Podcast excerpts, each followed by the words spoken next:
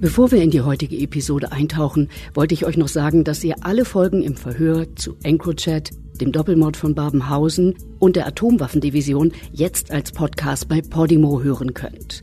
Ab dem 14. Februar gibt es dort auch neue Folgen zu den sogenannten Schockanrufen. Das ist die neueste Betrugsmasche der Clans, die so gut funktioniert, dass sogar der Kriminologe Christian Pfeiffer fast darauf reingefallen wäre. Er ist bei uns zu Gast und berichtet von seinen Erfahrungen. Es würde mich freuen, wenn ihr dort reinhört. Ein Link, um Podimo kostenlos zu testen und neben im Verhör auch hunderte andere Podcasts und Hörbücher zu entdecken, findet ihr in der Episodenbeschreibung. Ich habe deine acht Kilos. Ja, Bruder. Und mein Mann. Ich bin die Tür. Ich will meinen Stoff. Und ich will Antworten. Das sind Auszüge aus einem Chat zwischen einem Drogenkartell und seinem Dienstleister, einer Hamburger Bande im Hafen. Kiloweise Koks ist verschwunden. Das Kartell entführt daraufhin ein Mitglied der Bande. Es kommt zum Showdown, richtig mit einer großen Schießerei in einem Waldstück. Mein Name ist Christina Pohl, ich starte die Aufnahme und wir sind im Verhör.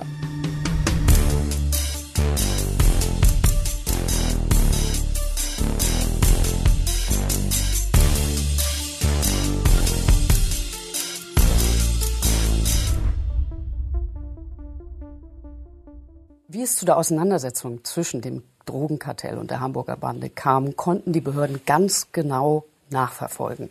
Denn die Verbrecher kommunizierten über EncroChat, einem Ende-zu-Ende verschlüsselten Messenger-Dienst. Den Ermittlern war es gelungen, einen Server in Frankreich zu infiltrieren.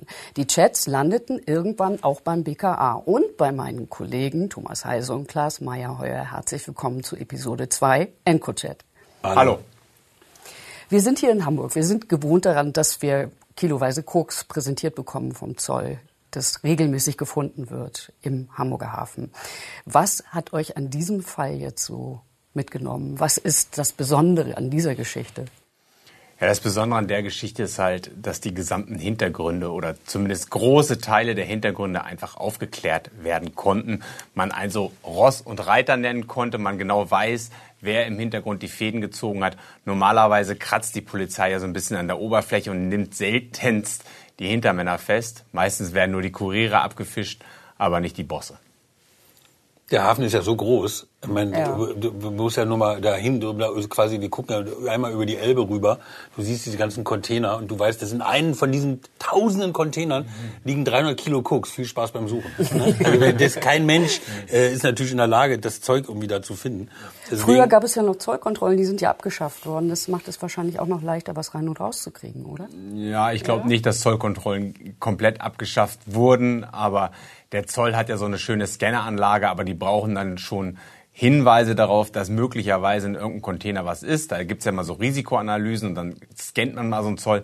Aber wer einmal am Hafen gewesen ist und genau sieht, diesen Ameisenverkehr, da, da fahren ja pro Minute bestimmt 30, 40 LKWs rein. Pro Minute. Und 30, 40 kommen raus. Also unsere Wirtschaft ist darauf ausgelegt, dass dieser Handel ganz schnell funktioniert. Und die Behörden haben da keine Chance, jeden Container zu überprüfen. Und dementsprechend ist der Hamburger Hafen natürlich ein wunderbares Einfallstor für Kokain. Und wie hat es denn funktioniert mit der Hamburger Bande? Also es gibt irgendein Drogenkartell, das kommt woher?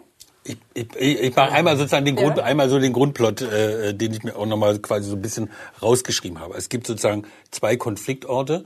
Ähm, Klaas weiß da ein paar Sachen dann immer besser. Das ist einmal das Hinterzimmer von so einem Kulturverein. Dann gibt es einen Albaner, der gekidnappt worden ist. Und dann gibt es eine wilde Schießerei in einem Wald. So, das ist, äh, das ist sozusagen der Grundplot. Ein bisschen was wussten davon die Ermittler. Aber die hatten natürlich überhaupt gar keine Peilung genau, worum es ging. Also die Schießerei im Wald zum Beispiel, über die wir gleich reden, ähm, die kannten sie. Also sie haben quasi die Schüsse gehört, aber sie wussten, sie wussten nicht, wer geschossen hat. So. Losgegangen ist es, ich, ich, ich fange mal, fang mal mit dem Anfang an und dann kannst du das gleich weiter erzählen.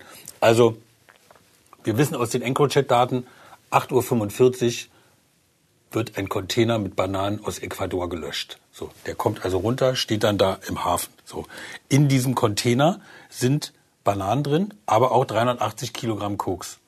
So ungefährer Wert 40 Millionen, glaube ich, irgendwie so in dem Dreh kommt es hin. So, ein paar Stunden später kommt ein Trucker, holt den Container aus dem Hafen. Wie genau, werden wir gleich erzählen. bringt den in so ein Industriegebiet, dann wird der Container aufgemacht, dann drei Stunden später gibt's dann so Fotos mit Drogen und dann gibt's einen Chat, den wir gefunden haben in diesen EncroChat-Daten, da steht drin, Er sagt, das ist originale kolumbianische Flex. den Begriff, den ich zum Beispiel vorher noch nicht kannte, äh, Flex bedeutet Koks. Koks, genau, offenbar. Ja. Wo das herkommt, weißt du, wo das herkommt? Kom- Flex, kolumbianische Flex? Nee. Keine Ahnung. Wie versteckt man denn in so einem Bananencontainer das Koks Also, überhaupt? sagen wir es mal so. Da gibt's kolumbianische Drogenhändler, Narcos, die sitzen in Kolumbien, die sitzen aber auch in den Niederlanden. Also die haben auch eine Dependance in den Niederlanden. Die schicken ihr Kokain mit diesem Bananenfrachter nach Hamburg und die Hamburger Bande, denen gehört das Kokain nicht, aber sie haben einen ganz wichtigen Service anzubieten, nämlich sie können die Tür machen. Das heißt in der Szene, sie können das Kokain aus dem Container rausholen, sodass es dann in den Händen der Bande ist.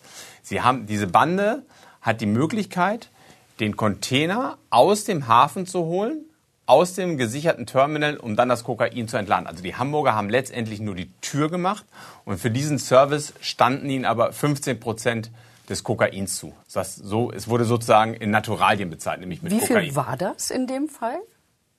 Äh, 15 Prozent von äh, 300. Ich glaube, das waren Kilo, 60 Kilo oder so, ne? Oder wie, nee, wie, wie, wie viel wollte, wie viel kriegt da 30 Kilo? Ich weiß gar nicht mehr so genau. Nein, ungefähr, ungefähr, man kann ja ausrechnen. 10 Prozent sind 38 Kilo, 15 Prozent sind 38 plus 19, also 57 Kilo standen der Hamburger Bande zu. Sie haben sich aber mehr genommen oder beziehungsweise einer Du aus der bist Hamburger ein Bande. Zahlen- und Datenwunder, das muss ich immer wieder sagen. Nee, also die haben sich, also die Hamburger haben sich mehr genommen und darum ist es auch zu diesem Konflikt gekommen. Die haben das auch die Tür genannt. Also du siehst irgendwie, wenn du diese EncroChat-Daten liest, ähm, dann sagt doch einer, ich bin die Tür. Als wir das zuerst gelesen haben, haben wir gesagt, hey, wieso, was, was ist der für eine Tür? So, bis wir dann verstanden, ja, ja, Ja, klar, ja. ich mach die Tür. Bis wir dann verstanden haben, wo es, über- worum es überhaupt ging. Das ist quasi auch in diesem Falle ist das so, man, jeder ist für das verantwortlich, was er gut kann. Die Kolumbianer sind dafür ne, zuständig, dass es angebaut wird, schön groß wächst, gute Qualität hat und hier nach Europa kommt. Und dann wird es irgendwie verteilt. Und das für uns Interessante war ja, dass es eben, es sind nicht die Hamburger, die sozusagen mit den Kolumbianern das machen und dann das Koks in Deutschland verkaufen, sondern das lief eben anders. Genau. Man muss aber dazu sagen, vielleicht zur Methode. Die haben das Kokain jetzt nicht im direkt bei der Ware versteckt, also zwischen Bananen oder zwischen anderen Sachen, sondern die haben den Boden des Containers benutzt. Also da gibt's ja mal so einen doppelten Boden. Und in diesem, in diesem Zwischenraum haben sie das Kokain versteckt. Genau. Und die Methode war auch so, also bei anderen Lieferungen war es so, die Container kommen ja im Hafen an, werden beispielsweise ausgeliefert, fahren zu einem Fruchtkontor, da werden die Bananen rausgenommen, dann fährt der leere Container wieder in den Hafen und dort wird er abgestellt. Und die Hamburger Bande, die hatten einen, der konnte die Container verfolgen. Der hatte, eine, der hat einen Online-Zugang zu dem Computersystem des Hafens, hat also gesehen, wo ist der Container. Und der war auch in der Lage, Frachtpapiere zu fälschen. Du musst ja als Lkw-Fahrer, wenn du in den Hafen fährst, musst du ja Frachtpapiere haben, um, zu, um dich zu legitimieren und zu sagen, hier, ich bin der und der Fahrer und ich habe äh, den Auftrag, den Container abzuholen. Und diese Frachtpapiere wurden von der Hamburger Bande gefälscht und somit war, konnten sie sich dann äh, den Container aus dem Hafen holen. Das ist auch sozusagen so ein ganz kleines Fenster, was denen ja da nur zur Verfügung steht. Und das auch zu erkennen, wie das geht, ist ja auch quasi ja auch eine Kunst, die natürlich daher rührt, dass die Gewinne so hoch sind. Also da fange ich dann an, richtig mit mich zu beschäftigen und suche mir dann jemand, der quasi in der, La der dann in der Lage ist, eben diese Sachen zu fälschen oder das so zu, so zu türken, dass das gelingt, den Container Du rauszubringen. brauchst und ja auch mehrere Leute. Also es ist, wir sehen da oben an der Tafel eine Trackerkarte. Du brauchst ja auch äh, Lkw-Fahrer, Genau. die involviert sind in die. Also du musst ja äh, so einen Ausweis auch fälschen, nehme ich mal an. Genau. Ne? Du brauchst jemanden. Nee, der, der Ausweis ist echt Nee, das ist der echt? Originaler. Der ist echt? Originaler. Das, Ja, ja, ja. ist, das ist ein Originaler. Das ist ein originaler Fahrer, der normalerweise Container ganz legal aus dem Hafen holt. Und manchmal kriegt er halt den Auftrag von der Bande, ey, fahr mal hin und hol mal illegalerweise einen Container raus. In der Vernehmung hat er gesagt, er hatte nur gehört, er soll da mal einen Container holen und soll sich beeilen, quasi so. Ne, so also, also so ein bisschen frei gesagt so. Ähm, wir gehen aber natürlich davon aus, dass er das schon wusste. Ob er das jetzt alles so im Detail, jeder ist ja auch immer need to know. Jeder soll nur das wissen, was er wirklich nur braucht für seinen Job. Und irgendwie George K., äh, wo, geborener Ghana oder was war der? glaube, ja. Mhm. Ähm, der wusste natürlich nur, dass er hauptsächlich den Container in dieses Industriegebiet bringen soll. Genau. Und das Ganze muss natürlich schnell gehen. Es soll natürlich nicht auffallen, dass der Container irgendwo fehlt. Kann natürlich sein, dass der, dass gerade dieser Container irgendwie beispielsweise zu einer wirklichen Zollkontrolle muss mhm. oder so und dann ist er auf, dann ist er plötzlich nicht da und dann schrillen wir natürlich bei den Behörden die Alarmglocken. Das heißt, die konnten, bevor die Zollkontrolle kommt, den Container rausholen. Richtig? Habe ich das richtig verstanden? Genau, also eine Zollkontrolle, wie gesagt, gibt es ja so in dem Sinne nicht. Also ist, der Zoll pickt sich einzelne Container raus, die er dann untersuchen will. So, aber nicht jeder Container mhm. wird ja kontrolliert. Aber deswegen äh, trotzdem muss es schnell gehen, damit es nicht auffällt, dass ein Container fehlt. So, die sind also mit dem Container raus aus dem Hafen und haben den dann möglichst, also man, dann geht es darum, den schnell zu entladen. Da brauchst du natürlich Arbeit dafür, da brauchst du Manpower, dann brauchst du Leute, die den Boden aufflexen sozusagen und den vielleicht hinterher auch wieder zuschweißen, damit es nicht auffällt, mhm. das, das Kokain rausnehmen. Dann muss es schnell verteilt werden. Du brauchst also Bunkerhalter. In diesem Fall gab es auch wirklich Leute, die nur nichts anderes damit gemacht haben, als, den, als das Kokain zu bunkern in ihrer Wohnung. So. Dann brauchst du Logistiker, die sozusagen die Aufträge, äh, die, die, die das Geld verteilen an den, an den Lkw-Fahrer. Du brauchst ganz wichtig, ist der Typ, der sich in den Hafencomputer hacken kann, beziehungsweise den Online-Zugang hat. Und dann brauchst du natürlich die Bosse, die die Finanzierung mit den Kolumbianern klären oder die das Ganze einfädeln. Genau. Und so war letztendlich die Bande auch strukturiert. Okay, und dann kam aber Koks abhanden. Wie ist das passiert? Kann man das rekonstruieren? Das fehlte irgendwie. Ne? Also ja. die, die, Kolumbianer haben da mal nachgerechnet. Die Kolumbianer haben gesagt, es fehlen 60 Kilo. Wo, wo ist das? Also ihr kriegt zwar eure Prozente, aber das heißt nicht, dass ihr euch einfach mehr nehmen könnt. Ja. So. Und dann haben die Deutschen gesagt, ja, wissen wir jetzt gar nicht, hm, wo, wo könnte das denn sein? Und äh, dann gab es irgendwie diverse Treffen, über die äh, Klaas bestimmt gleich noch mehr zu erzählen hat. Mhm. Ähm, man hat dann später festgestellt, oder ich sag mal so, der, der das Koks offenbar weggenommen hat, wir wissen bis heute nicht, wo der ist. Nee, der, der ist, verschwunden. Der ist verschwunden. Also den, den Komplett Mann, weg von der, der Bildfläche, nie wieder. Man äh, weiß nicht, wo das ist. Das ist ein, ist ein Albaner, das weiß man auch. Von dem wurden dann auch irgendwann Fahndungsfoto bei EncroChat rumgeschickt, damit man den mal, damit der vielleicht mal irgendwo ins Netz geht, also nicht der Polizei ins Netz geht, sondern irgendwelchen anderen Leuten ins Netz geht. Hm. Ähm, die Polizei weiß nach unserer Erkenntnis nicht, ob der tatsächlich verschwunden ist, weil irgendwie ihn seine Gegner gepackt haben oder ob er einfach untergetaucht ist und das Kokain vielleicht verkauft hat und sich jetzt ein schönes Leben macht. Also diese, man diese, hatte aber glaube ich Kontakt zu dem, ne? Oder der hatte gar keine Lust, das Zeug wieder rauszurücken. da gab es auf jeden Fall, da gab es auf jeden Fall Chats auf jeden Fall. Die wissen alles, dass du Samstag rausgeholt hast. Okay, gut. Bring die Ware zurück. Jetzt nein. Bruder, bitte, geht alles nach hinten los. Ich sagen. Nein, jetzt. Ah. Ich meine, das musst du dich ja auch erstmal trauen, ne? Also du bist eigentlich nur Handlanger, holst das Zeug raus, nimmst aber gleich mal quasi ein bisschen mehr als einen Zentner mit und dann sagst Wie viel du auch ist noch. das wert? Es, so kommt auf, es kommt darauf an, wie man rechnet. Also ein Kilo Kokain, sagen wir es mal so, kostet in Kolumbien 4000 Dollar. Also man kauft es für 4000 Dollar. In Deutschland ist es dann schon 30.000 Euro wert. Also wenn ich jetzt von einem Kokain, also im Hafen oder von irgendjemandem, der das Zeug aus der, von den Leuten, die die Tür gemacht haben, kaufen will, kostet es ungefähr 30.000 Euro. So. Und auf der Straße ist es aber dann gestreckt nochmal ein Vielfaches wert. Also mindestens 100.000 Euro. Mhm. Also man kommt, es kommt immer darauf an, wie man rechnet. Also in Kolumbien ist es relativ billig, auf der Straße ist es natürlich irgendwann richtig, richtig teuer. Und da wären wir bei 6 Millionen. Also da kann der Albaner lange von leben. Äh, ob nun in Albanien oder sonst wo, wo er sich hin verdrückt. Aber er wird natürlich die ganze Zeit gesucht. Die Fahndungsfotos auf EncroChat, die haben wir auch gesehen.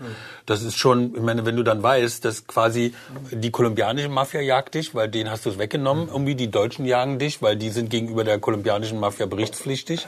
Und vielleicht jagen dich auch noch die Holländer, weil die das auch nicht witzig finden, weil die noch dazwischen geschaltet sind. Also so richtig luxuriös stelle ich mir die Flucht irgendwie jetzt nicht vor, muss ich sagen. Wir sollten mal kurz Step by Step gehen oder mhm. Schritt für Schritt machen. Also, es fehlen 57 oder 60 Kilo Kokain. Das melden die Holländer und sagen, ey, uns fehlt Kokain. Das sind auch in den Encode-Chats, kann man das nachlesen. Das kann man genau nachlesen. Der sagt, ey, der Deal war 15 Prozent, ihr habt mir 30 abgezwackt. So war es nicht. So, ne? So geht es nicht. Die Holländer sagen, fahren dann aber nicht nach Deutschland und sagen, so jetzt verhandeln wir, wir müssen das Koks wieder rausnehmen. Die machen was ganz anderes. Der Boss, Murato heißt der bei EncroChat, der ist bis heute nicht, die, dessen Identität ist nicht geklärt, zumindest wissen wir nicht davon der schickt direkt ein Team los, schreibt er auch bei EncroChat. Bruder, die spielen Spielchen mit mir. Der Deal war 15 Prozent. Sie haben 30 genommen. Aber mein Typ schickt gerade ein Team dorthin. Er lässt über Leute, über die er die Befehlsgewalt hat, jemanden kidnappen, nämlich aus dieser Hamburger Bande. Die machen so einen fingierten Ankauf Genau. mit acht Kilo und haben, tun so, als wenn sie andere Händler wären und dann geht dann da einer hin, weil die, die Deutschen haben ja einen Teil was gekriegt als also quasi ähm, äh, als Deputat, also als Anteil des ne, dafür, dass sie das reingeholt haben. Und den, den Sie kidnappen, das ist jemand, der dealt, also der auf der Straße vielleicht auch dealt, oder? Nein, nein, das, das, so? ist der, das ist der Kurier des Hamburger Bosses. Also Okay. sozusagen der Hamburger Boss, der die Tür macht, sozusagen, der hat einen Kurier und dessen Kurier wird gekidnappt. Die Holländer, also die holländischen Kolumbianer, haben sozusagen einen von der Hamburger Bande, die aber eigentlich das Kokain gar nicht geklaut haben, sondern es war ja nur deren Handlanger, haben sozusagen einen aus der Hamburger Bande in ihrer Gewalt. Ich habe deine acht Kilos. Ja, Bruder. Und mein Mann. Ich bin die Tür. Ich will meinen Stoff. Und ich will Antworten. Und dann kommt es, und dann kommt es zur Aussprache in einem Hamburger Kulturverein, nämlich in Ist Ordnung. das auch so, Aussprache, wenn so Verbrecherbanden sich treffen? Oder Kris Krisentreffen, wie man es auch immer Ja. nennen möchte. Auf jeden Fall kommt es zu einem Treffen und ähm, das war, ich zeig's mal. Ja. Man ist ja nie dabei. Das ist ja das Irre an diesen EncroChat-Daten ist ja, dass du quasi du liest live mit, was da los ist. Du musst, du brauchst ja gar nicht mehr so viel Fantasie, um mitzukriegen, was da wie da die Luft brennt in dem Raum. Das ist jetzt ein Bild, das wurde auch über EncroChat verschickt. Ich finde es eigentlich das geilste Bild überhaupt, das jemals von EncroChat über EncroChat verschickt wurde. Das ist dieses Krisentreffen in einem Hinterzimmer in Hamburg-Ottensen. Für Leute, die es nicht kennen, ist das Hamburger Szeneviertel, mehr oder weniger. Genau. Dort gibt es dieses Krisentreffen und die sind alle schwer bewaffnet. Hier ist, das ist nämlich ein zweites Bild aus diesem, das über EncroChat äh, verschickt wurde, von diesem Treffen. Da hat jemand eine Pumpgun in der Hand. Also, die waren sich natürlich alle nicht klar darüber, wie dieses Treffen ausgehen wird und ob möglicherweise dieses Treffen nur genutzt wird von der einen Seite, um alle umzubringen. So, ne? Und da ist es auch zu einer Szene gekommen, dass es Streit gab und auf einmal standen sich alle schwer bewaffnet gegenüber und es bricht so eine Schlägerei los. So. Und dann sagte einer der Hamburger Bosse, er habe dann alles beruhigt auf Englisch und er habe die runtergekocht. Und das sagte er hinter so schön in dem Chat, Walla, Digga, Film heute, saß mit Kartell am Tisch. Das ist ja dieser ganz berühmte Chat, der auch mittlerweile bei TikTok und überall reproduziert wird. Das ist genau in diesem, äh, in diesem Hinterzimmer in Ottensen entstanden. Digga, Waller Film heute. Saß mit Kartell am Tisch. Hast du schon mal gesehen, dass 20 Leute mit gezogener Waffe auf Gesicht stehen und dann bricht Schlägerei aus? Walla, ich dachte alles vorbei jetzt. Ich habe alle beruhigt auf Englisch. Sonst wäre Massengrab gewesen, Bro. Das klingt ja auch wie aus dem Film. Das kann man Absolut. sich eigentlich nicht vorstellen, so ein Setting. Oder Ja. dass es in, in Wirklichkeit passiert. Ich meine, das ist ja, ich habe die Außenaufnahmen gesehen, das ist ja ein ganz normales Wohnhaus im Grunde. Ne? Da könnt, könntet ihr wohnen, könnte ich wohnen. Äh, und da unten steht eine schwer be- bewaffnete Bande einer anderen gegenüber.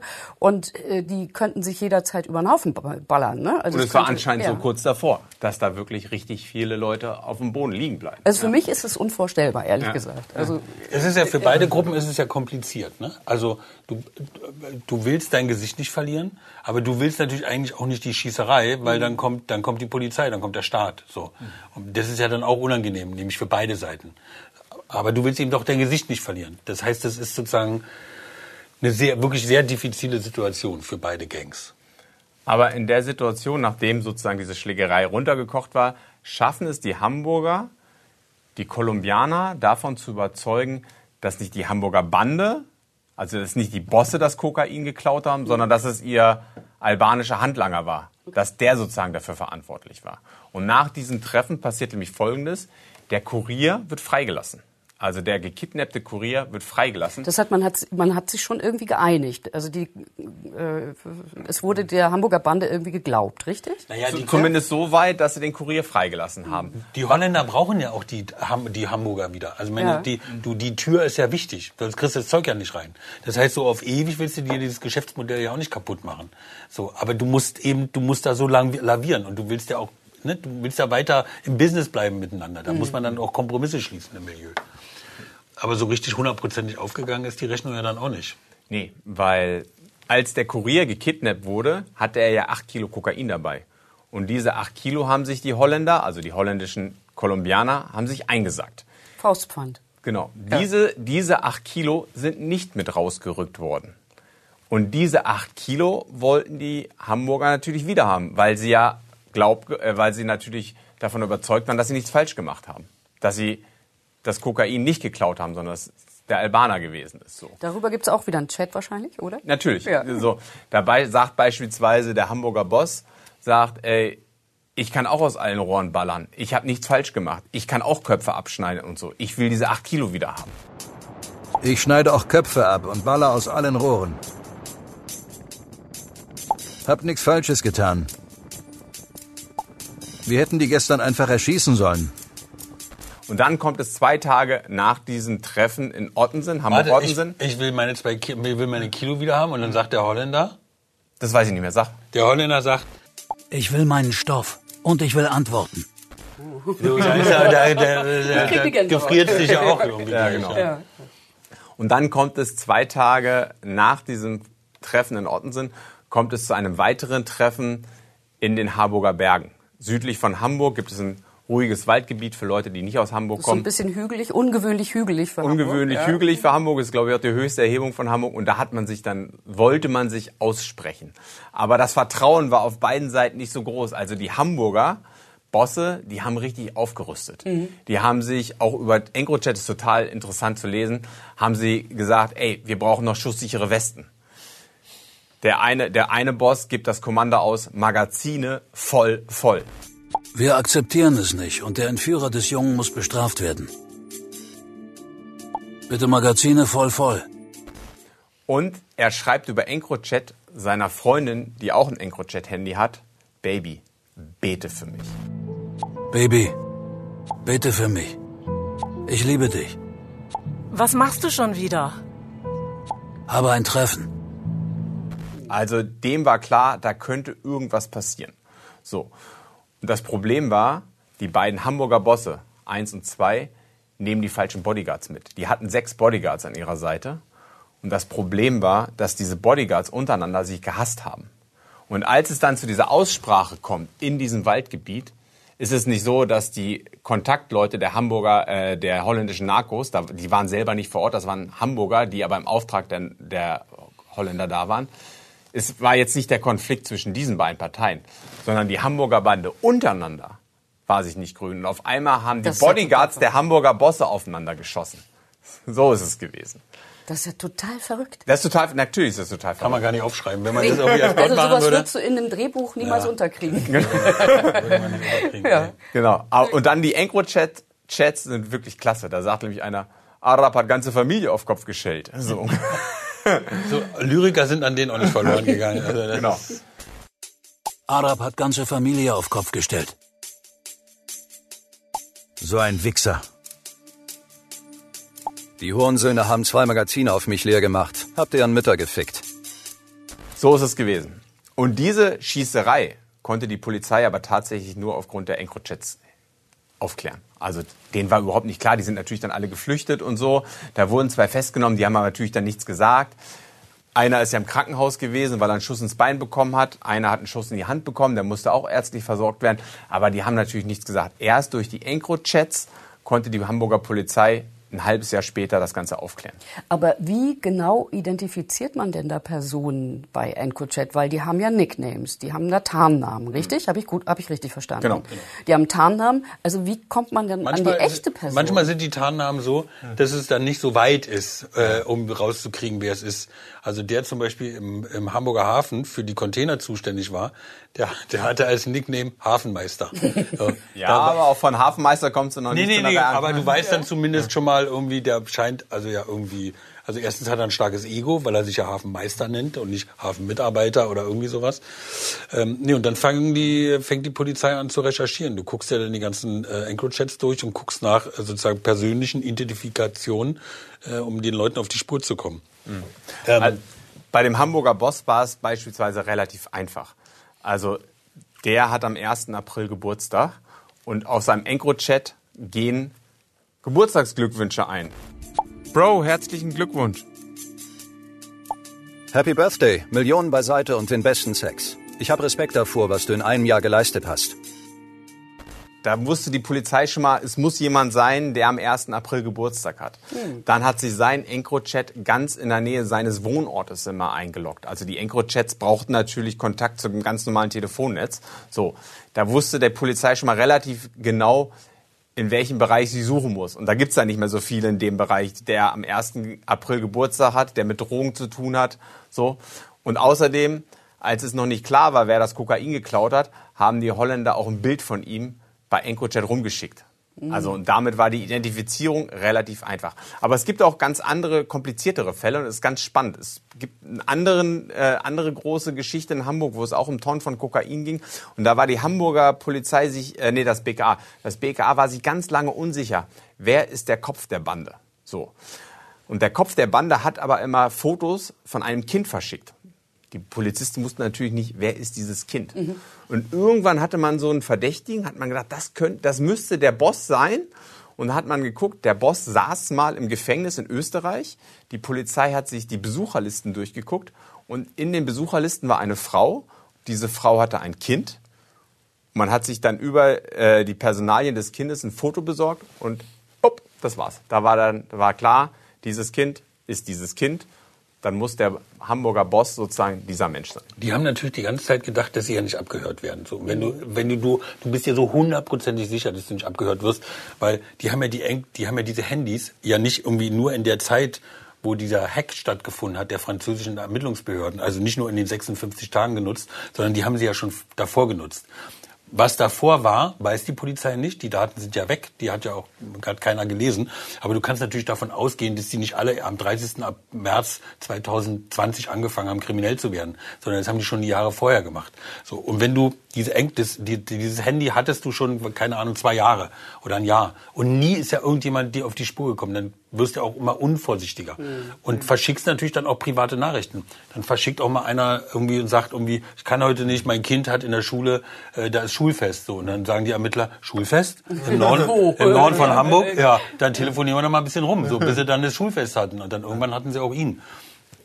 Also ähm, die ähm, EncroChat hat dann eben auch unvorsichtig gemacht. Was auch faszinierend ist, es gibt auch ganz viele Fotos, dann, da halten die dann das Koks hoch und in die Kamera und fot werden fotografiert, also von irgendjemand anderes mit, mit ihrem EncroChat-Handy und zeigen dann aber auch ihre Daumen oder ihre Finger. Und die Qualität dieser Fotos ist so gut, dass, das, dass die LKAs konnten das durch die Datenbank des BKA jagen oder auch Nein. teilweise von den, von den Spezialisten sozusagen visuell auslesen lassen. Also in Berlin, weiß ich, haben sie über 50 Leute anhand der Fingerabdrücke, die sie selber verschickt haben, identifiziert. Das ist ja spannend. Ja. Ja.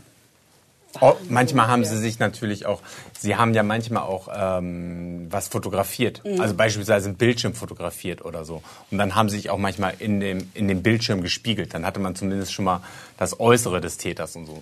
So, kommt dann eins zum anderen. Es ist Es waren immer, ja vielleicht auch einschlägig Vorbestrafte, die die Polizei schon kannte. Ne? Und so, es ist häufig ja, so, dass ja. solche Leute, dass Leute mit EncroChat-Handys haben oft schon eine Biografie, die nicht, die auch bei der Polizei manchmal dann schon äh, aufgetaucht ist. Ja. Wie ging es denn weiter nach der großen Schießerei in der Waldschlucht? Also hat das Kartell sich dann damit zufrieden gegeben? Wisst ihr das?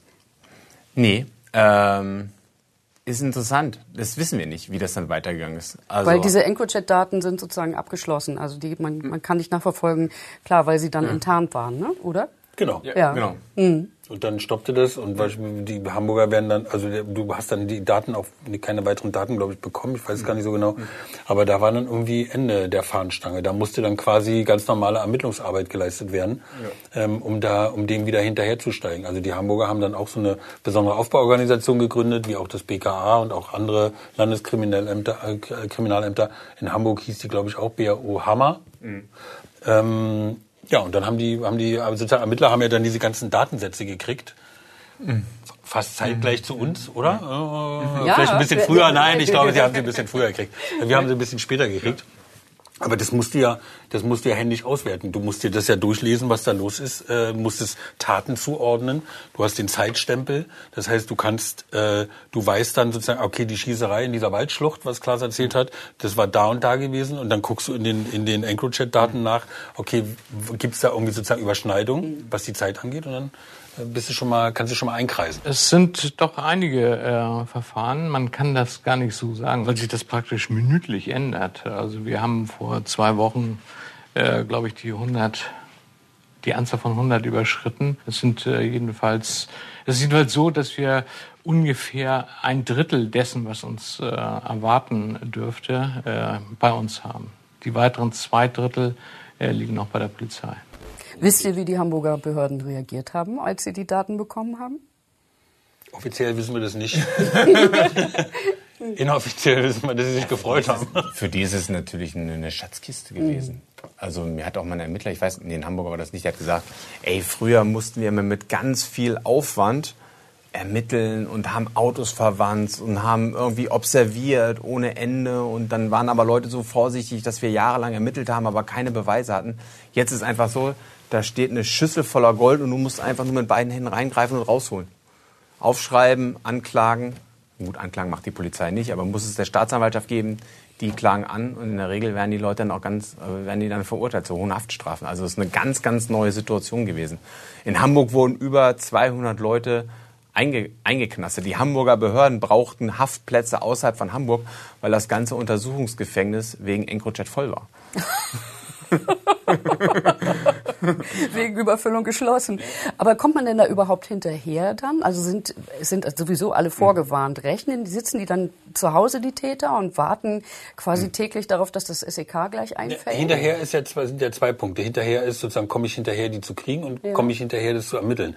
Beim Ermitteln war das gar nicht so ein großes Problem, weil die mussten im Grunde genommen nur in Beschlüsse reinschreiben, was sie da gelesen haben. Also die, die Polizei hat meistens gar nicht noch großartig angefangen, noch weitere Umfeldermittlungen zu machen, weil das, was da stand, war schon so beweiskräftig und so reichte es schon so für Verurteilung, dass sie sich überhaupt nicht die Mühe gemacht haben, noch irgendwie andere Taten und irgendwelche Nebenstränge weiter zu verfolgen.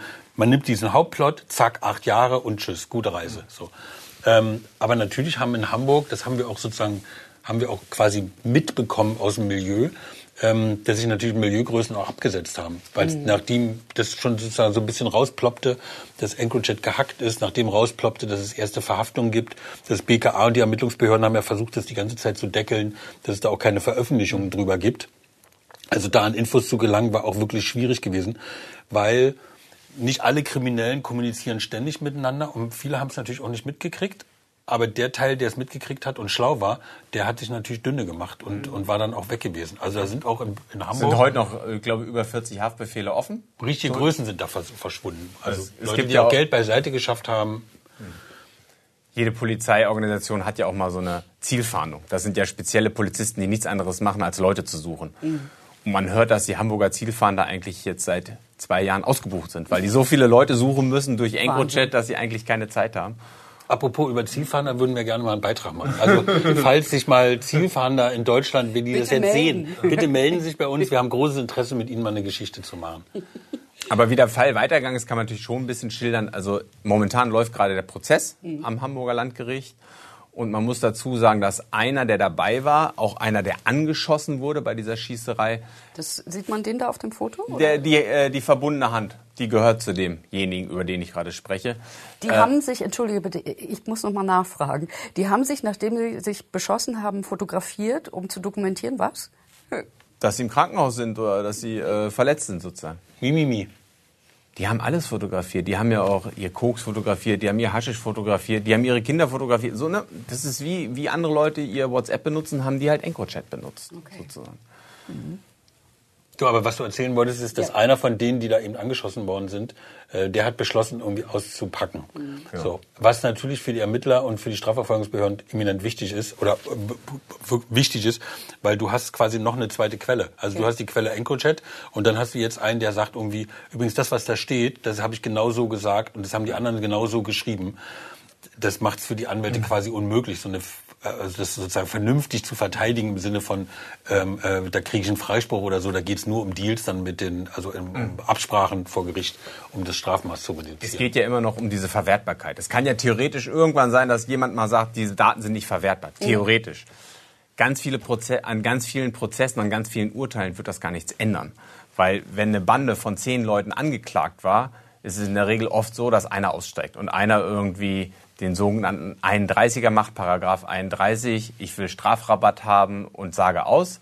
So, und das ist in ganz vielen Fällen so. Und das ist ja auch hier so. Einer ist ausgestiegen, ist im Zeugenschutzprogramm und hat richtig Ross und Reiter genannt. Genau. Und dann gab es aber noch einen anderen Fall mit einem Bananencontainer. Da ging es darum, dass die Bananen nicht den richtigen Reifegrad hatten. Was war da los? Da ist auch noch ein anderer Clan mit involviert, den ihr auch kennt. Ne? Das, das ist eigentlich vom Plot her ganz ähnlich wie jetzt das, worüber wir die ganze Zeit gesprochen haben. Es ging einfach darum, dass Leute die Tür machen konnten, die hatten die Möglichkeit, über korrupte Hafenmitarbeiter Container aus dem Hafen rauszuholen. Die haben zwei Tonnen Kokain nach Deutschland gebracht. Und die haben es aber so gemacht, also da hat die Bande vorher in Südamerika drei Paletten Coca äh, pa Bananen rausgenommen. Dafür wurde eine Tonne Kokain reingesetzt. So, man hat den Container in Hamburg aus dem Hafen geholt, das Kokain raus. Jetzt mussten ja wieder neue Bananen, die in Ecuador rausgeflogen sind, mussten wieder reingesetzt werden. Aldi will ja seine Bananen, Bananen haben oder Lidl oder wo auch immer die Bananen hingegangen sind. Da fehlten ja dann plötzlich 380 Kilo. So, das fällt ja Nee, auf. Tonne. Da Oder- fehlt eine Tonne. Da, fehlte sogar eine Tonne. So, das heißt, die melden sich ja dann und sagen irgendwie, ey Freunde, da war neulich war da fehlt eine Tonne äh, Bananen. Das ist vom Preis her jetzt vielleicht nicht so relevant, aber ist ja trotzdem auffällig. Und natürlich sind die die das betrifft mit den Bananen, also die dann am Ende sozusagen der Bananenverwertungskette sitzen, die ahnen ja, was da gewesen ist, dass da nämlich irgendwas anderes drin gewesen ist. Es gibt ja auch immer wieder Funde, wo in Bananenkisten äh, Koks gefunden wird. Und dann hatten sie eben das Problem, dass sie eben, äh, dass ihnen eine Tonne fehlte. Und dann haben sie, haben sie irgendwelche Bananen gekauft. Ich meine, die Bananen, die da in, äh, äh, in Südamerika reingebracht worden sind, die waren natürlich grün. Die reifen ja dann erst hier vor Ort. Die Bananen, die sie sich dann besorgt haben, die waren quasi gelb. So. Jeder, der den Container ma- aufmacht, sagt, hä, komisch, alles grüne Bananen, da liegt, ist aber eine große Ecke mit gelben Bananen. Was war da vorher? So. Dann mussten die, dann mussten die grüne Bananen besorgen. Be- Besorgt mal in, in dem Reifegrad grüne Bananen. Und zwar nicht zwei Kisten, sondern eine Tonne. Aber äh, Das kann man da alles nachlesen. Bruder, die anderen sind gelb. Gelb. Gib mir Adresse. Die waren noch nicht in Reif. Das sind Verschlimmerte. Dieser Hund. Warum er so gemacht? Der verdammt Hurensohn. Ich hab ihm pro Karton 200 Euro bezahlt. Warum er so eine Scheiß, der Bastard, Mann? Ich knall ab, Mann. Den Bastard. Diese beteiligten Clanmitglieder aus Bremen, das sind Leute vom Miri-Clan gewesen, äh, die haben es dann tatsächlich geschafft, über irgendeinen Obsthändler in Bremen dann noch schnell grüne Bananen zu besorgen, sodass man dann grüne Bananen wieder in den Container machen konnte. Tatsächlich ist sie aber trotzdem aufgefallen. Ähm, Dem Zoll? Dem, ja, dem Fruchtkontor ist es aufgefallen, da wo die Bananen hingeliefert wurden, weil die, ich glaube, die Kisten waren unterschiedlich. Die, hat, die, hatten unterschiedliche, die hatten unterschiedliche Kisten da angeliefert und das ist denen aufgefallen und dann hat der, also dieser, das Fruchtkontor da, wo die Bananen hingeliefert wurden, hat sich dann trotzdem am Zoll gemeldet und die Zollfahnder sind dann schon, haben sich diesen Container schon mal angeguckt. Obwohl da war noch nichts mit EncroChat. Ne? Da wussten die Behörden noch nicht, dass da irgendwie äh, eine Tonne Kokain Ich ist. hatte mir die Fotos nochmal angeguckt jetzt in Vorbereitung. Du siehst an diesen Kisten, das sind echt so minimale, also an den Kisten, wo die Originalbananen drin waren, war, keine Ahnung, waren so zwei kleine Löcher an der Seite von so einer Kiste. Und da, wo die falschen Bananen drin waren, da war so ein ovales, ein ovales Loch drin. Und das fällt natürlich auf. Also sozusagen Prinzip, da fehlte auch die, die Folieneinlage bei den Bananen. Klar, die packen das aus, die sehen, hier stimmt irgendwas nicht. Und dann haben die sich gemeldet. Ja. Bei der Polizei. Aber das ist sehr lustig nachzulesen, wie sie diese, wie sie von den reifen Bananen auf die unreifen Bananen umschwenken mussten und wie, hey, voila, wo sollen wir jetzt noch unreife Bananen herkriegen? Seid ihr noch ganz dicht? Ja. Interessant ist auch einer dieser Hamburger Bande, also wir sprechen jetzt mal wieder von der Hamburger Bande, der ist äh, nach London gegangen, der ist in London untergetaucht und den hat die, hat die Polizei dort in London festgenommen.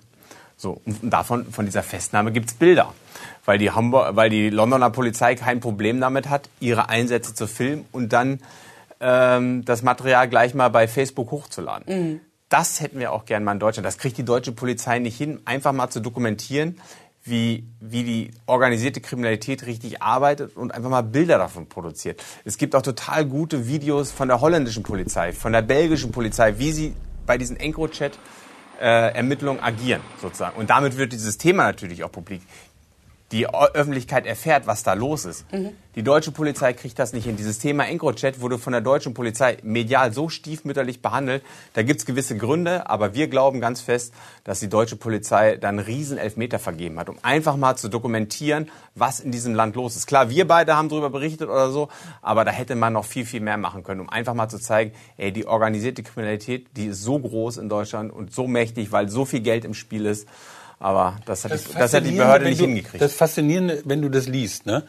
Und siehst, wie, wie, wie groß und wie groß diese Gruppen sind und wie sie organisiert sind und wie sie sich finden und wieder auseinanderbrechen was das für eine Parallelgesellschaft ist. Es ist eine wirkliche Parallelgesellschaft. Sie kommunizieren parallel, sie haben parallele Geldströme, sie haben parallele Handlungsströme, parallele Kommunikationsströme. Das ist wirklich komplett irre. Und das irgendwie zu zeigen, auch für uns als Journalisten, ist wirklich kompliziert, weil natürlich die Polizei nicht mitmacht, weil die Strauchdiebe nicht mitmachen, weil die Rechtsanwälte nicht mitmachen, die Staatsanwälte finden es auch nicht lustig.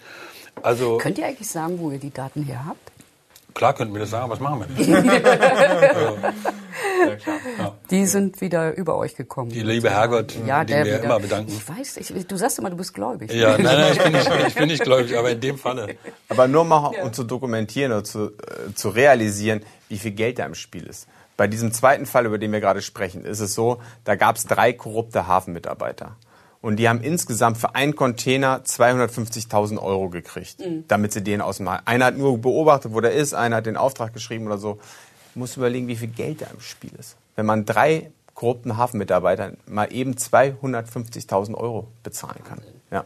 Der eine, den haben wir bei Facebook, ich glaube bei Facebook oder bei Instagram irgendwo gefunden. Also der war ja da ganz offiziell, weil er ja auch, der hat aber auch gerne gezeigt, was er so hatte. Der hat einen riesen Bildschirm, eine niegelnagelneue Lederwohnlandschaft in seinem, in seinem Zimmer. Als, als, als Hafenmeister oder als Hafenmitarbeiter, der, keine Ahnung, vielleicht von 3,2 brutto irgendwie nee, die verdienen nicht schlecht, also darf man sich nicht. okay, fünf. Ne? Ja, lass, ja, aber dann lass sie fünf verdienen. Aber irgendwie, wenn sie mit einem Container irgendwie 100 kassieren können und sie machen das ja garantiert nicht zum ersten Mal, mhm da sieht man ja dann auch, ähm, also jedenfalls das, was ich bei Instagram über den gesehen habe, das hätte der sich mit seinem normalen Verdienst nicht leisten können, niemals. Ja, man ahnt ja, dunkel, nicht. dass sich da eine komplett neue Welt Und es sind übrigens, ne? ähm, also es sind übrigens, äh, um auch mal hier sozusagen dieses Vorurteil mhm. zu beräumen, mhm. das sind jetzt auch alles sozusagen, äh, keine Ahnung, migrantisches mhm. Milieustrauchdiebe. Ja, ganz normale Deutsche, die heißen dann auch mal Klaus und Reinhard und sonst wie, äh, die da irgendwie mit Mutti im Reihenhaus wohnen und äh, gleichzeitig eben für die Mafia arbeiten.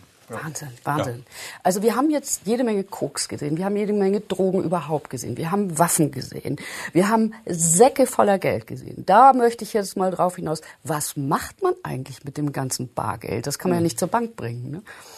Nee, ja. Man kann es nicht zur Bank bringen. Man, es gibt, wir haben schöne Fotos da in diesem. Ich habe jetzt noch mal äh, gestern noch mal Fotos gesehen. Die sind dann in so riesen Plastiktüten äh, quasi durchsichtigen Plastiktüten. Da liegen nur so 500er und 200er Scheine drin äh, und die vergraben die dann mal so, äh, um die kannst du ja schlecht zur Bank bringen. Äh, äh, vergraben die. Der Kreislauf des Geldes ist ja so. Da unten wird es Koks produziert. Du verkaufst es ja auf Vertrauen Ne? Da unten meinst du mit äh, in Kolumbien, Südamerika, Südamerika, wo auch immer das mhm. irgendwie herkommt. Das heißt, das Geld muss aber ja wieder zurück. So und natürlich haben die die deutschen Abnehmer oder holländischen Abnehmer, die haben ja nicht irgendwie keine Ahnung 30 äh, Millionen Bar irgendwo rumzuliegen, sondern die müssen das natürlich auch weiterverkaufen und wenn es dann sozusagen in dem Kreislauf drin ist, dann muss es auch wieder nach unten nach, äh, nach Südamerika. Und da gibt es verschiedene Geldströme und da gibt es einen ganz bekannten mhm. Fall, der in Hamburg ähm, äh, verhandelt worden ist. Das ist quasi wie so ein, wie so ein Familienunternehmen gewesen, genau. die da mitgemacht haben. Also es gab sozusagen den in der Presse hieß es immer, sei der Geldwäscher. Das ist ein bisschen falscher Begriff. Eigentlich war so der, der Geldlogistiker. Also es mhm. gab einen, der hatte, ähm, der hatte es halt, dessen Business war es, Geld von A nach B zu transportieren und das in großen Mengen. Wenn jetzt beispielsweise ich als Hamburger Haschisch-Dealer oder so meinen Lieferanten in Spanien bezahlen muss, dann fliege ich da nicht selber hin mit ganz viel Bargeld am Körper oder im Koffer, weil das fällt eventuell auf oder so. Ne? Da benutze ich jemanden, da gibt es einen Dienstleister für. Und das war genau dieser Ali Shakiri, über den haben wir auch groß und breit berichtet. Der hat Geld eingesammelt von den Drogendealern und hat es dann beispielsweise mit Flugzeugen nach Spanien transportiert. Der hat Wie macht man das? Also, äh, also erstmal Schritt eins war, das Geld wurde meistens in der, im Privathaus in Hamburg-Poppenbüttel angenommen oder es wurde am Bahnhof angenommen. Die Eltern hatten einen Goldhandel, da konnte man halt auch ins Geschäft gehen, das Geld übergeben. So. Und meistens war das ja in szenetypischer Stückelung, also kleine Scheine, 10er, 20er, 50er, so, ne? aber In bei der, Menge, den Summen? in der Menge viel zu viel. Ja. Du Und das haben sie dann erstmal getauscht. Es gab dann ein weiteres Geschäft im Bahnhofsviertel.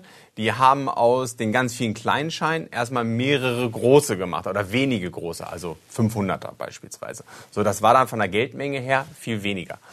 Dann haben sie äh, präparierte Koffer genommen mit so Fächern, die man als äh, Zollmitarbeiter vielleicht nicht direkt gesehen hat und so.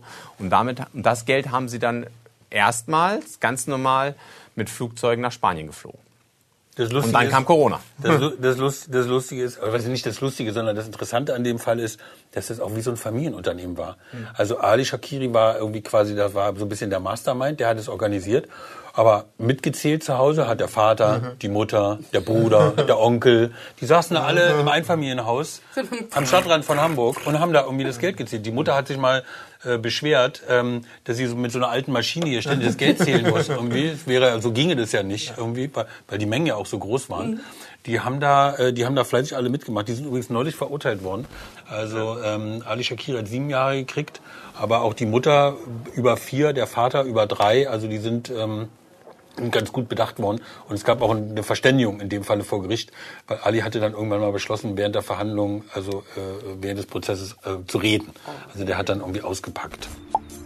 Montag geht Transport raus, aber dieses Geld wird dringend gebraucht. Aber zurzeit ist das wegen Corona zehnmal so hart, Bro. Okay, und hat denn der Bad Banker, kann man ja wahrscheinlich sagen, Mhm. zu ihm, ne?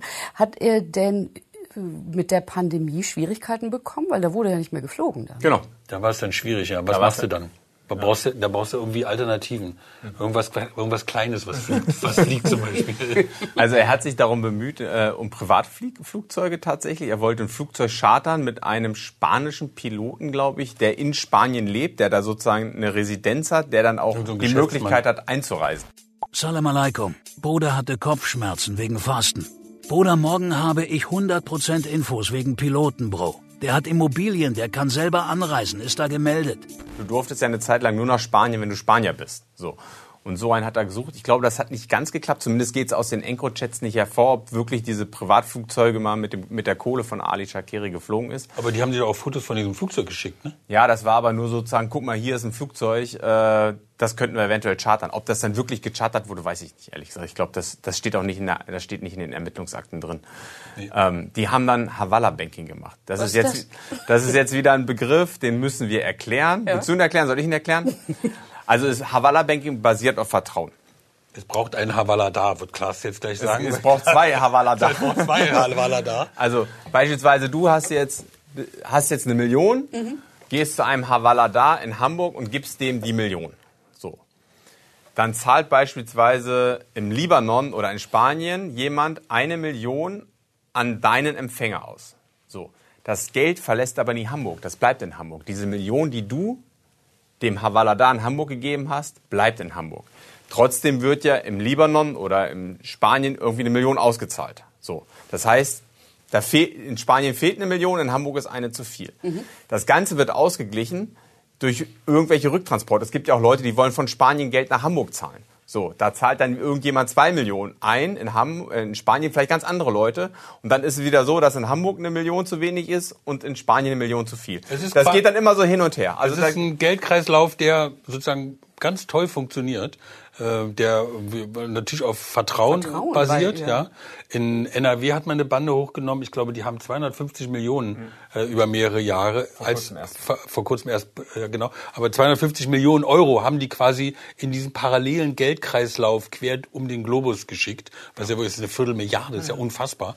Und das ist einfach nach den deutschen äh, Finanzgesetzen, das ist einfach verboten. Also du kannst ja Geld zu einer Bank bringen, aber natürlich irgendwie, wenn du Geld zu einer Bank bringst, dann funktioniert, kommen sofort Geld, welche Verdachtsanzeigen anzeigen, mhm. wenn das Geld zu viel ist. Ja. Jeder fragt sich natürlich, wieso, der hat da einen, einen Goldhandel oder ein mhm. Leihhaus oder irgendwas anderes und hat da plötzlich 100.000 auf dem Konto, die am nächsten Tag aber schon wieder weg sind. Und da sagt jede Bank, da stimmt irgendwas nicht und dann gibt's Geldwäsche-Verdachtsanzeigen. So. Deswegen haben sie dieses Havala-Banking ähm, äh, erfunden, genau. was in der arabischen Welt glaube ich, irgendwie gang und gäbe ist. Also ja. außerhalb unserer mitteleuropäischen deutschen Finanzströme funktioniert das irgendwie sehr gut. Also es ist ein ganz altes, äh, praktikables äh, Finanzwesen. Und das Geschäft für die Havaladas ist natürlich, dass sie Provision nehmen. Also wenn du eine Million einzahlst, wird natürlich nicht eine Million ausgezahlt, da wird natürlich Provision abgezogen. Und je nachdem, wie schwierig das ist, also beispielsweise der Transfer nach Südamerika war richtig teuer. Ich glaube, der war zweistellig. Da musste man über 10% Provision abziehen. So, ne? In, nach Spanien war es, glaube ich, nicht so teuer. Ich glaube, 4% oder so, die man da bezahlen musste, um das Geld nach Spanien zu transferieren. Und Ali Shakiri, das geht aus den Encro-Chats hervor, hatte Hintermänner in Dubai. Mhm. Er schreibt auch immer äh, in den Chats so von wegen, habe Arabs in Dubai, die haben mich krass getestet, aber die sind Nummer eins im Transfer, haben überall auf der Welt Dependancen, die haben überall Geld. Die sind Macht in Transfer. Sind das Kolumbianer? Nein, Araber. Bro, die haben mich krass getestet. Und jetzt Kredit geben die mir. Und haben überall Geld. Und so läuft das dann. Dass dann irgendwo in Deutschland bei irgendeinem Geschäftsmann, wer weiß, was der immer auch macht, Geld eingezahlt wird und an einer anderen Stelle auf der Welt wird das Geld ausgezahlt und das Geld hat aber Deutschland nie verlassen. Für die Behörden geht es ja nur darum, dass es sozusagen inkriminierte Gelder sind, also dass es mhm. durch kriminelles Handeln erworbene Gelder sind. So, das ist der einzige Grund, warum wir da sozusagen hinterher sind als, als Staat. Ja. Vor ähm, im März diesen Jahres, also vor ein paar Wochen, ist so eine große Havalada-Bande in Deutschland, deutschlandweit aufgeflogen. Da hat die, haben die Behörden ermittelt. Und die beispielsweise haben diese diese Disbalance, also wenn jetzt Gelder mal irgendwie ausgeglichen werden müssen, weil tatsächlich immer nur Geld in eine Richtung transferiert wird, haben die ausgeglichen, indem sie Autos verkauft haben. Die haben, die haben äh, Gebrauchtwagen nach Afrika exportiert und die Gewinne, die aus diesen Gebrauchtwagen entstanden sind, hat man dann transferiert. Also man, die sind da sehr, die sind da sehr äh, findig um dann irgendwie auch weiterhin das Geld am Laufen zu halten. Bei dem Shakiri war es so gewesen, den hatten die schon, äh, die Hamburger Behörden hatten den schon auf dem Schirm. Also die haben den schon 2019, haben sie bei ihm gegenüber am Einfamilienhaus, haben sie Überwachungskameras angebracht. Das heißt, man konnte da sozusagen zusehen, wenn Leute mit einer, mit einer Lidl-Plastiktüte angekommen sind und ohne Lidl-Plastiktüte wieder gegangen sind. So. Genau. Die haben da jetzt nicht irgendwie gebrauchte Sachen hingebracht, die irgendjemand zum Anziehen brauchte oder so. Haben die, dann nicht, haben die dann nicht mal eingegriffen, wenn man weiß, da ist, äh, sagen wir mal gerade. Ja, aber du musst ja. erstmal Daten sammeln, weißt du, und, wenn, und dann gehst du hin, guckst in die Tüte rein, weißt du, dann hast du irgendwie einen, der da in der Tüte 5000 Euro hat. Und dann? Dann kommst du auch nicht weiter. Der sagt dann irgendwie, ich wollte den fragen, ob er mir helfen kann, weil ich einen Autohandel habe oder, weißt du, das, da kommst du ja nicht weiter. So. Ja. Das Ganze ist entstanden, da waren irgendwie, ich glaube, da war das Autor von Drogendealern verwandt und der eine brauchte irgendwie sauberes Geld und dann hat der andere gesagt, gehst du zu Ali Shakiri. So, und dadurch ist die Polizei auf diesen Namen gekommen und dann so haben die Ermittlungen angefangen. Es ist alles vor EncroChat gewesen. Es hatte erstmal mit EncroChat nichts zu tun. So, dann EncroChat hat aber letztendlich die letzten Beweise gebracht. Also ich bin auf jeden Fall jetzt total geplättet von dieser Schattenwelt, die ihr mir dargelegt habt. Wir werden in der nächsten Folge uns einen Fall angucken, wo jemand, der elektronische Fußfesseln trägt und unter Überwachung ist, mit EncroChat-Handys weiterhin Geschäfte treibt. Ich bin total gespannt darauf. Stoppe jetzt die Aufnahme.